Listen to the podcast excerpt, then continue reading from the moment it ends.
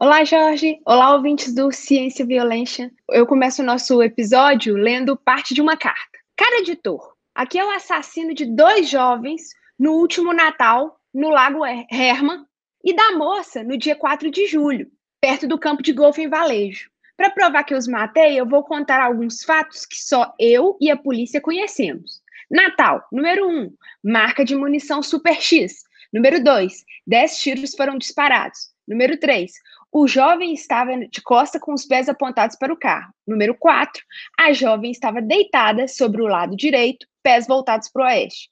4 de julho. Número 1, a jovem estava usando calças estampadas. Número 2, o jovem foi baleado também no joelho.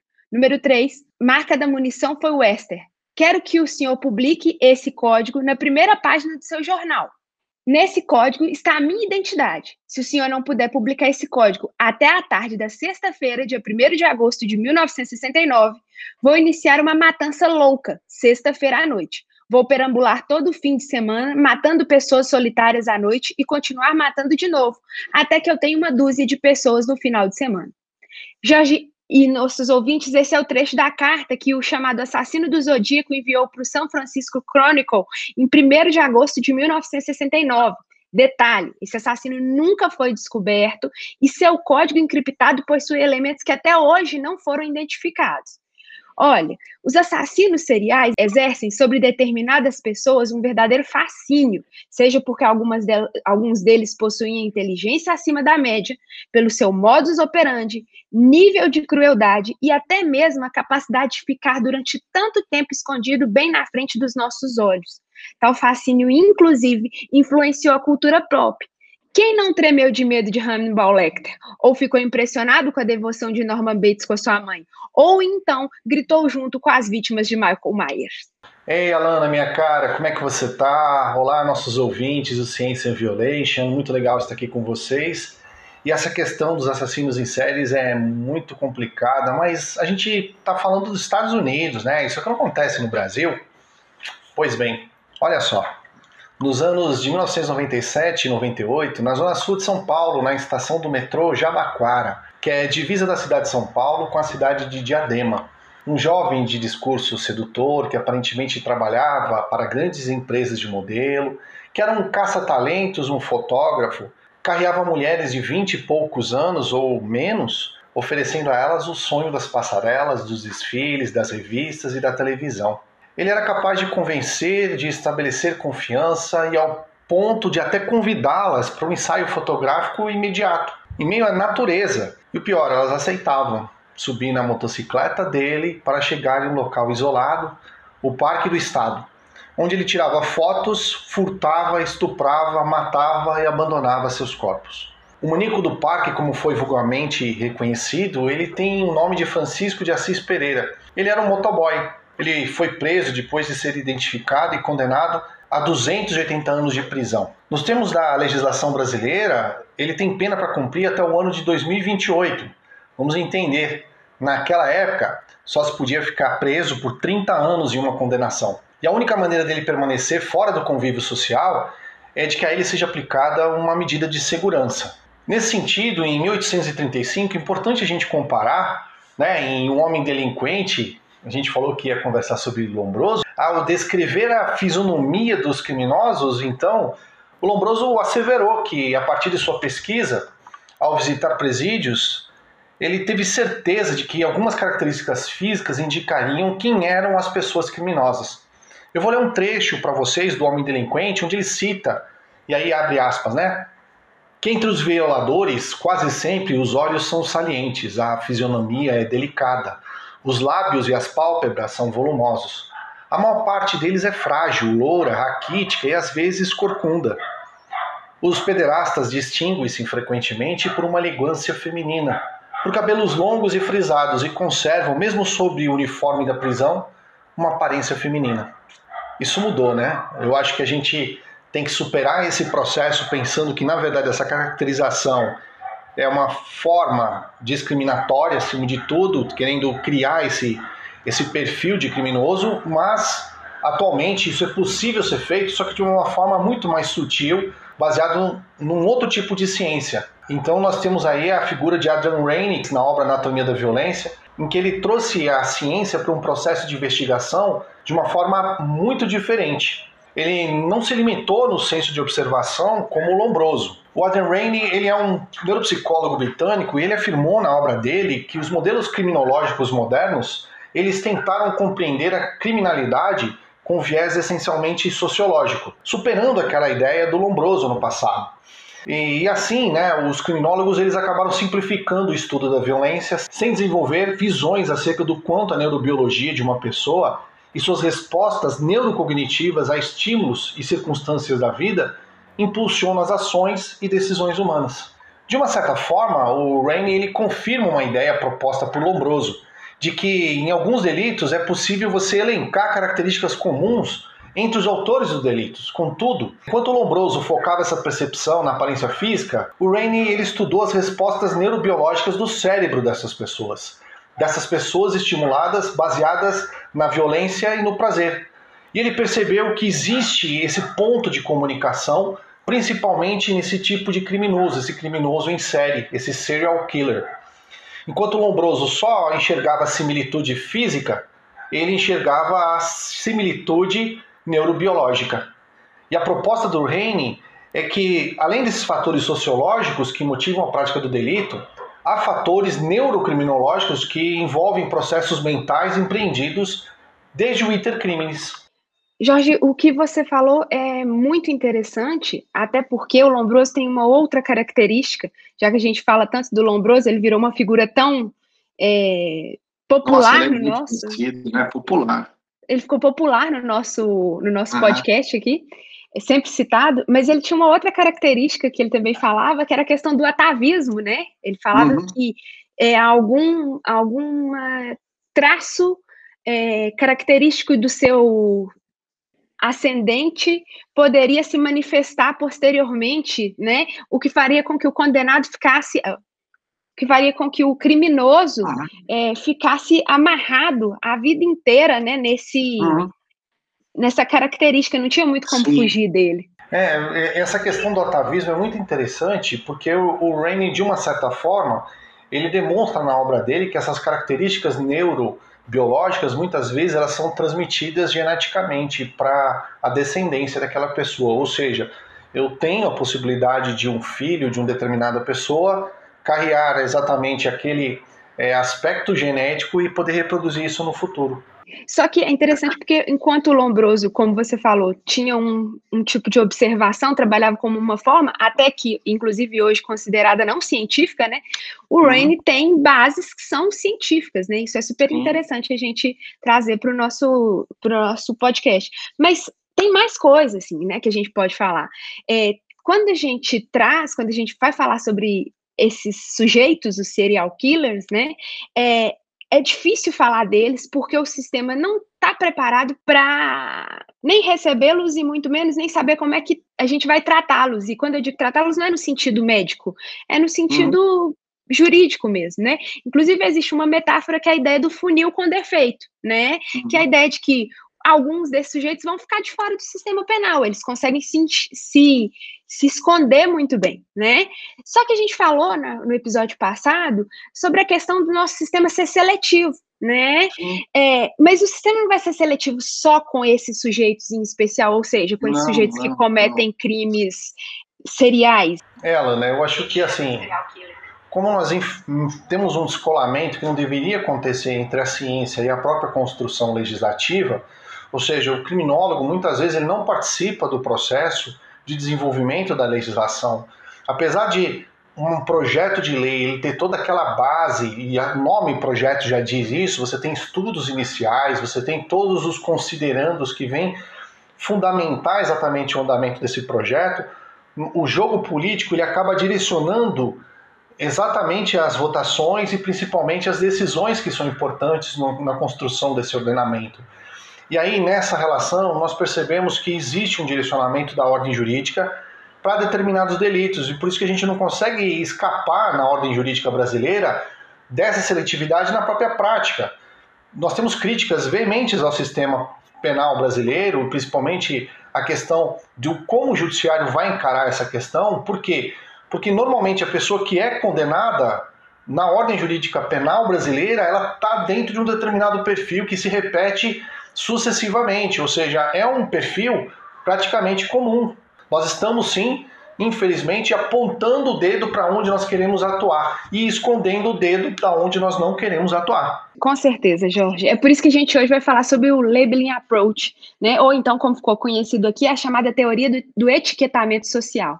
A uhum. teoria do etiquetamento, ela surge nos Estados Unidos da década de 1960 e entre um período de transição entre a criminologia tradicional, que era voltada para aquilo que a gente já está falando aí em episódios passados, e para a chamada criminologia crítica, que nós vamos estudar em, nos próximos episódios.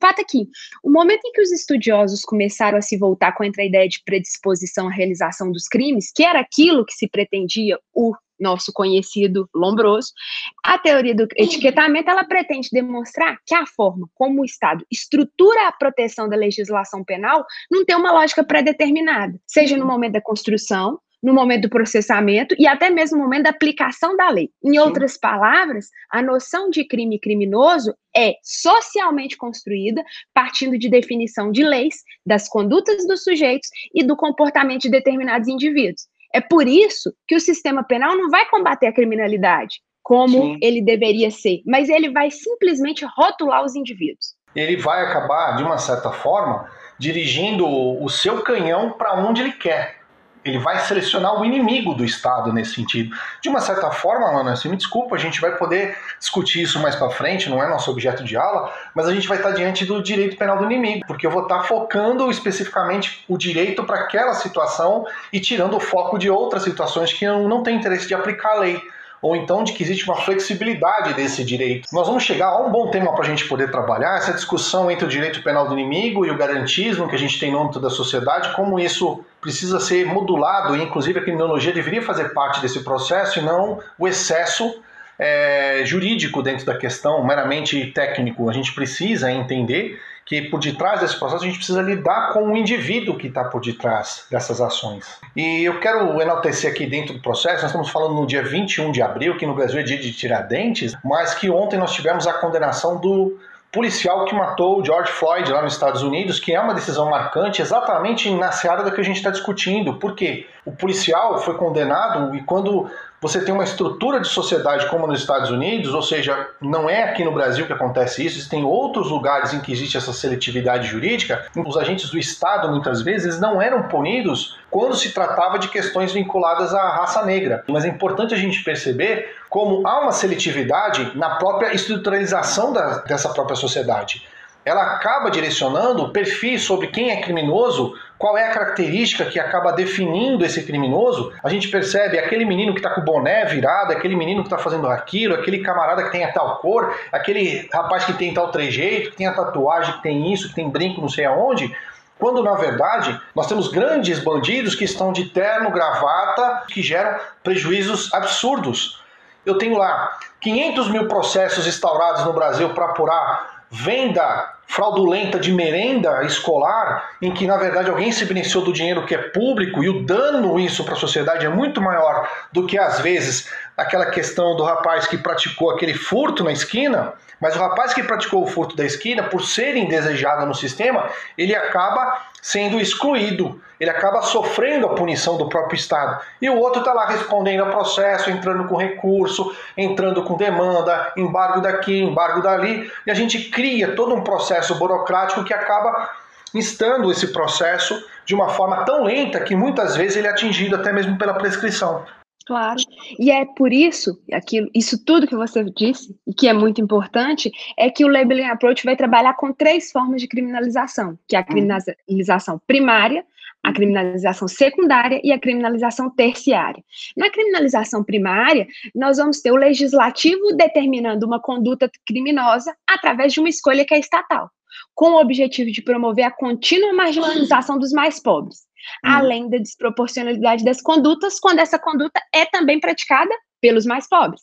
Isso claro. fica muito claro, né? E a gente vai dar exemplo aqui daqui a pouco. A outra é a criminalização secundária, que se funda na ideia de que as pessoas possuem critérios de processamento e aplicação da lei. Isso se opera tanto pelo Estado quanto por institutos que não se envolvem na persecução penal, como é no caso da imprensa. Olha, Jorge, uma coisa interessante.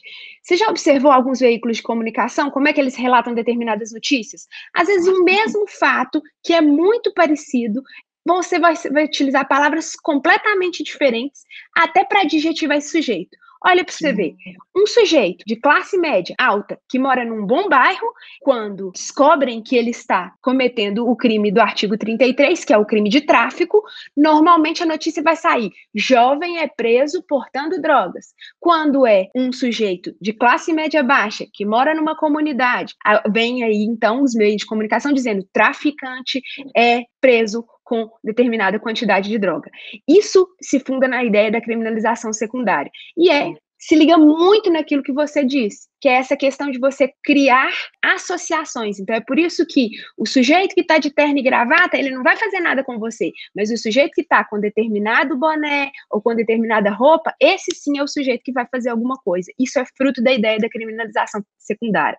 E para fechar a ideia dessa criminalização, nós vamos trabalhar a chamada criminalização terciária, ou então chamada de interacionismo simbólico, que explica que agentes estigmatizantes agem na sociedade, rotulando esses indivíduos. A gente pode citar alguns exemplos, como é o caso do mercado de trabalho, a própria estrutura como a sociedade se encontra e o, o sistema penitenciário.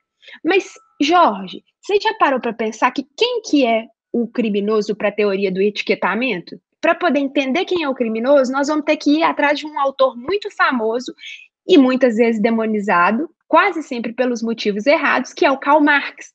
O Karl Marx ele vai instrumentalizar a ideia de dominação de classe dentro da sociedade. E é por isso que eu vou ler um trecho do livro do professor Eduardo Bittar, juntamente com o professor Guilherme de Assis de Almeida. Vou abrir as aspas. O direito e o Estado são vistos como superestruturas que somente ratificam a vontade dos dominadores em face dos dominados. A estrutura que dá lastro para o desenvolvimento da superestrutura é a econômica, que determina a divisão de classes.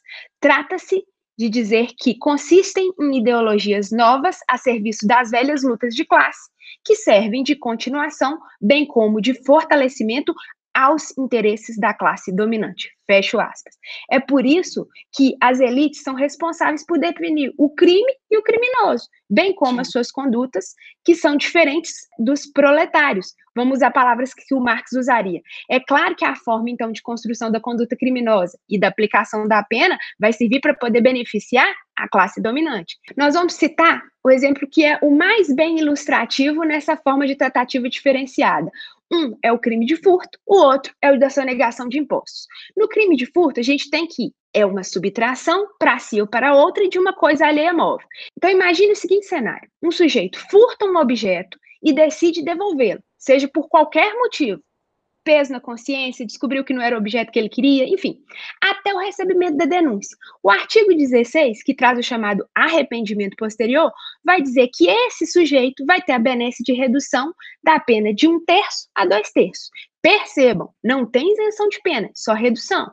Por outro lado, imagine um indivíduo que decide omitir ou falsear declaração à autoridade fazendária, conforme está esculpido no artigo 1 inciso 1 da Lei 8.137 de 90, que é a lei dos crimes contra a ordem econômica e tributária.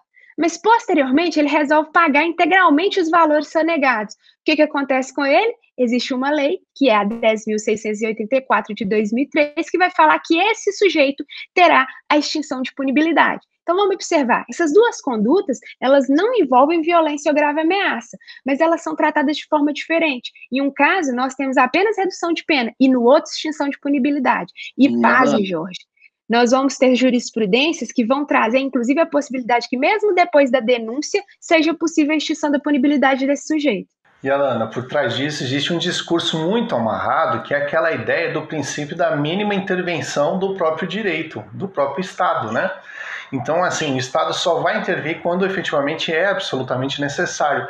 Então, é necessário intervir no furto, mas no crime ligado efetivamente à sonegação, nem tanto. Essa intervenção do Estado vai ser muito minorada em razão exatamente de interesses que são determinados pela própria estrutura legislativa. Por quê? O executivo que está lá, o auditor da Receita que vai atuar no caso, ele está limitado. O juiz que vai atuar no caso, o promotor que vai atuar no caso, estão limitados por aspectos normativos que foram construídos a partir de vontades políticas que definitivamente a gente pode perceber que são direcionadas especificamente numa construção ligada ao labeling approach, ou seja, a questão do etiquetamento social. Um outro exemplo que a gente pode declarar de uma forma muito interessante diz respeito à construção da própria lei de abuso de autoridade. Então nós temos a lei 13.869 de 2019, que é a lei do abuso de autoridade, que ela foi construída principalmente para você dar uma ideia para a sociedade de como a gente vai mudar aquela lei que era 4898 de 1965, que tratava de abuso de autoridade, que era praticamente inaplicável, e a partir de agora uma lei nova que vem exatamente para punir aquela autoridade pública que efetivamente pratica abusos. Mas quando a gente vê a lei, a gente estuda aquela lei, no primeiro momento que a gente entende é que efetivamente a autoridade não pode ser punida se não houver um dolo absolutamente específico, ou seja, ela quer se beneficiar, ela quer atuar contra, ela quer gerar prejuízo para aquela pessoa. Ou seja, se a autoridade pública estiver imbuída efetivamente do senso do dever, é inaplicável a própria lei e ela automaticamente é isenta de pena, ela não vai responder por esse sentido. Da outra forma, se houver meramente uma circunstância jurídica em que essa autoridade ela vai ter uma interpretação diferente, ainda que seja uma interpretação absolutamente excêntrica, mas dentro dessa justiça de querer praticar o senso do dever, ela também não pode ser punida. Ou seja, você dá uma resposta para a sociedade, faz todo aquele alarde de publicação, de matéria jornalística, de mídia espontânea, e na verdade a nova lei ela é muito pouco aplicável na prática, ela vai gerar muito poucos efeitos, já que ela tem uma série de travas internas que acabam impedindo a sua própria aplicação. Daí nós nos perguntamos: será que nós não estamos diante exatamente de um direito aristocrático e não democrático, porque ele está sendo construído de uma forma para efetivamente determinados segmentos da sociedade e ele é construído para outros segmentos da sociedade de uma maneira diferente? Nós punimos muito mais esses crimes em que existe essa violência escancarada e diretamente a um indivíduo, a uma pessoa, do que essa violência social que nós vemos na prática. Ou seja, aquele camarada que gera prejuízo para milhões de pessoas, ele vai ficar impune na ordem jurídica brasileira. E nesse sentido, eu acho que o ordenamento jurídico brasileiro está sendo construído há muito tempo dessa forma absolutamente antidemocrática e aristocrática, dirigindo seu canhão especificamente para elementos específicos, para pessoas determinadas e eleitas pelo legislador. Sim, e é por isso que a gente pode falar que determinados crimes e determinadas condutas que são consideradas criminosas são nada mais do que uma forma de selecionar os chamados indesejados sociais. Por quem? Pelo sujeito que domina essa estrutura, responsável pela construção, pela investigação e até pela aplicação do direito penal. Por isso que 76% das pessoas que cumprem pena dentro da cadeia no Brasil são aquelas pessoas que praticam crimes contra o patrimônio, ou crimes contra a vida, ou ainda crimes de tráfico de drogas. Se você excluir esses três delitos e normalmente quem está cumprindo pena são pessoas pobres que não tiveram a possibilidade de se defender da forma correta, aí automaticamente eu vou perceber que a lei está selecionando quem está dentro do presídio hoje, os outros estão fora do presídio. Sim, e às vezes, como você mesmo disse, eles vão causar um dano ao bem jurídico, que é um valor tão importante para nós do direito penal, muito maior do que o sujeito que, como Sem você dúvida. disse, furtou algo ou. Pensa na discussão que nós tivemos na aula passada da questão da aplicação da pena retributiva, ou seja, aquela pena que está relacionada ao tipo de dano que a pessoa está praticando. Eu não posso fazer uma pena tão desmensurada em relação ao dano que está sendo praticado pela pessoa. Por isso que eu crio a lei e coloco a lei em prática na sociedade. Imagine que essa pena, a partir de então, ela vai ser absolutamente desmensurada, ou seja, eu vou punir aquela pessoa que gerou lesão patrimonial, às vezes num valor relativamente pequeno, para uma pessoa, de uma forma aquela que gerou prejuízos de milhões automaticamente, gerando um problema social imenso numa comunidade, no município, praticamente sem pena, ou uma pena absolutamente negociável dentro de um processo de não persecução penal. É, é verdade. Isso tudo a gente continua sem saber se realmente a quantidade de pessoas que são presas, a quantidade de crimes que entram nas estatísticas hoje, são aqueles que refletem uma estrutura real. Ou seja, será que o Estado consegue dar conta de, de descobrir todas as condutas criminosas? Ou será que uma parte delas vai simplesmente ficar de fora dessas estatísticas? E Alana, qual que é a pauta que você sugere para o próximo trabalho que a gente vai discutir com nossos ouvintes? Acho que a gente poderia discutir com eles a questão relativa à teoria da associação diferencial do, do Edward Sutherland. Vamos pautar o nosso trabalho então, e na semana que vem a gente vai construir um conteúdo bem diferente para vocês. Isso aí, Jorge. Já que a gente falou hoje sobre questão de etiquetamento, classe social, é, esse episódio ele é muito especial para mim, específico, justamente por causa da questão que você já tinha citado no episódio antes, que é a questão do, da condenação do George Floyd, né? Não a comemoração de uma condenação, não, de forma alguma, não, mas é, é para poder é, o, é para poder demonstrar que sim, vidas negras importam. Então esse episódio hum. ele é uma também uma forma de homenagear esse movimento.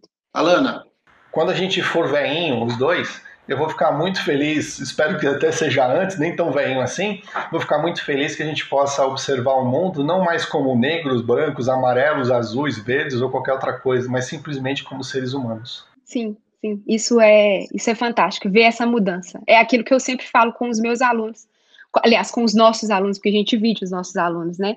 É que a gente está indo remando contra a maré da música da Elis Regina, né? Que nós é, ainda, é, apesar de termos feito tudo o que fizemos, ainda somos os mesmos e vivemos como os nossos pais. Não, a gente não vive como os nossos pais, a não gente está mudando. Não. Muito diferente. Isso me dá muita felicidade. Isso, com certeza. Vamos lutar todos uma sociedade melhor. Valeu, gente. Obrigado. Valeu, valeu. Até semana que vem.